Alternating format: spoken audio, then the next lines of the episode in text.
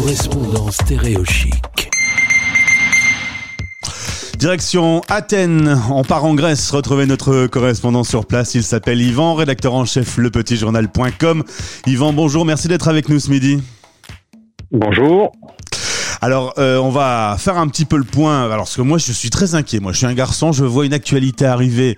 Tremblement de terre en Grèce. Je contacte mon correspondant et Yvan me répond Ah, mais t'inquiète pas, Gauthier, il y en a tout le temps.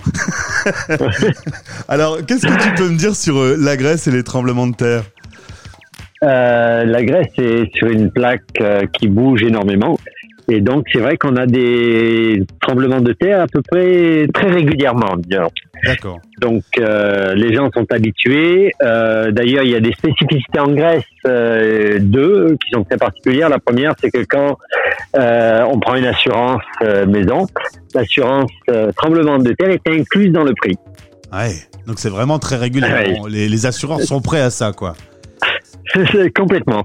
Il y a un deuxième fait aussi, c'est que les, il y a très peu d'immeubles très hauts. Ouais. Euh, donc on a 4, 5 étages, 6 étages maximum. Euh, en raison un petit peu des tremblements aussi, et puis du fait, bon, il y a, y a d'autres d'autres problématiques euh, ici, mais le tremblement de terre est, est- est très. Tout le monde sait qu'il y a des tremblements de terre en permanence. Donc les gens sont euh, en général euh, prévenus.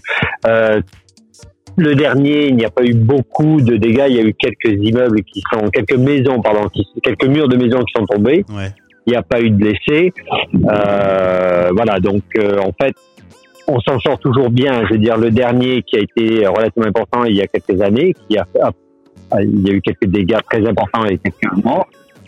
Mais les deux derniers euh, qui ont eu lieu il y a quelques mois et le dernier il y a deux jours, Ouais. euh, il n'y a pas, eu de, ouais, de, ouais. de- non, c'était pas très très grave. Toi, tu l'as déjà euh, vécu, ressenti ce, ce tremblement? C'est ce que je, je me demande vraiment Oui. ce que ça doit, ce que ça doit faire comme effet.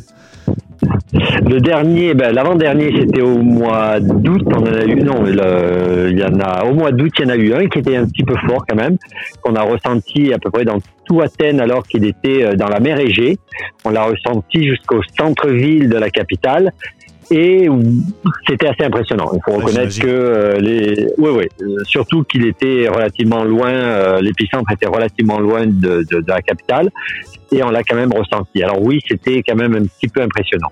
Alors nous sommes en mars, l'été approche tout doucement, la Covid est toujours parmi nous. Est-ce que euh, aujourd'hui, c'était euh, un peu le deuxième sujet de notre interview, est-ce qu'aujourd'hui on, on sait si euh, la Grèce, qui vit beaucoup du tourisme, va pouvoir accueillir des, des touristes cet été? Alors, euh, une étude vient de sortir. La Grèce, pour la première fois en 20 ans, est passée devant l'Espagne dans le nombre de réservations faites pour l'été Ouais. et en nombre de sièges vendus par les compagnies euh, aériennes low cost euh, sur la Grèce. Euh, donc, en principe, tout devrait se passer normalement pour la saison touristique. Le gros hic est toujours le même, c'est euh, nous sommes encore confinés jusqu'au 16 mars. Simplement, euh, 1%, un quart de la population sera vaccinée au 1er mai, à date à laquelle le ministre, euh, le premier ministre grec veut ouvrir euh, la Grèce au tourisme. Ça reste très délicat. Je veux dire, euh, la Grèce vit du tourisme, ça tout le monde le sait. Euh, malheureusement, est-ce qu'il faut ouvrir la Grèce comme elle a été ouverte l'année dernière, retomber en confinement total à partir du mois d'octobre? Ou alors euh, prendre des chances et accepter euh, les, les touristes, euh, surtout britanniques, euh, parce que c'est la, la grosse population qui va venir cet été ici euh, en Grèce, avec tout ce que ça comprend. Alors en sachant aussi que la Grèce a plusieurs problèmes, la Grèce a essayé de faire de faire passer à l'Union européenne une sorte de, de papier qui certifierait la vaccination donc des personnes euh, en permettant à ces, donc ces personnes de rentrer en Grèce sans avoir à passer, bien entendu, un test PCR, mais sans avoir à rester en quarantaine de 7 jours. Ouais.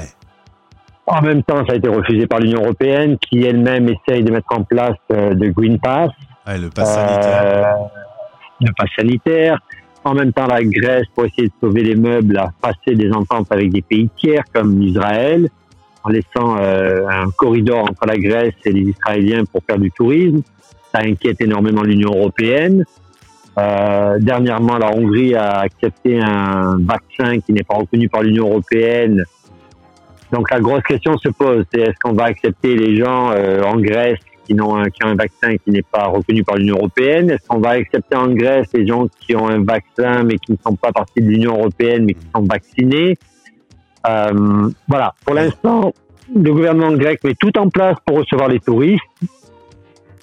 Comment ça va se passer, c'est une autre histoire. C'est peut-être encore un tout petit peu tôt. On, peut dire qu'économiquement, il y a une vraie motivation à ce que cet été la Grèce euh, ouvre ses frontières, mais euh, c'est peut-être en mars, là, le, le 5 mars aujourd'hui, c'est peut-être un petit peu tôt pour euh, pouvoir l'affirmer et pour pouvoir déjà réserver ça reste un petit peu tôt pour commencer à dire que ça va être. Pour l'instant, sur, les sur le papier, sur les chiffres, on sait que ça reste la Grèce qui est la, la destination première pour les Européens cet été. Avant l'Espagne, comme je dis, c'était pas arrivé depuis 25 ans. Ouais. Euh, les sièges, les compagnies aériennes ont doublé ou triplé leur destination, surtout les compagnies euh, low cost euh, du Royaume-Uni ont doublé et triplé leur rotation sur la Grèce, qui est énorme. Euh, mais voilà, on n'en sait pas vraiment plus. On n'a pas de nouvelles des compagnies low cost françaises ou italiennes euh, parce que c'est aussi une grosse clientèle euh, en Grèce. Euh, les compagnies allemandes non plus n'ont pas n'ont pas n'ont pas donné leurs chiffres encore sur le nombre de rotations qui seraient sur la Grèce cet été. En tout cas, Yvan, c'est une bonne nouvelle. Ça nous donnera l'occasion de nous retrouver sur l'antenne pour pouvoir en parler dès que tu as un peu plus d'informations. Merci d'avoir été en direct avec nous sur l'antenne de, de Stereo Chicks Midi. Merci, bonne journée. Merci, à très vite, salut. Stéréo chic. Les Français parlent de français. En direct à midi, en rediff à minuit.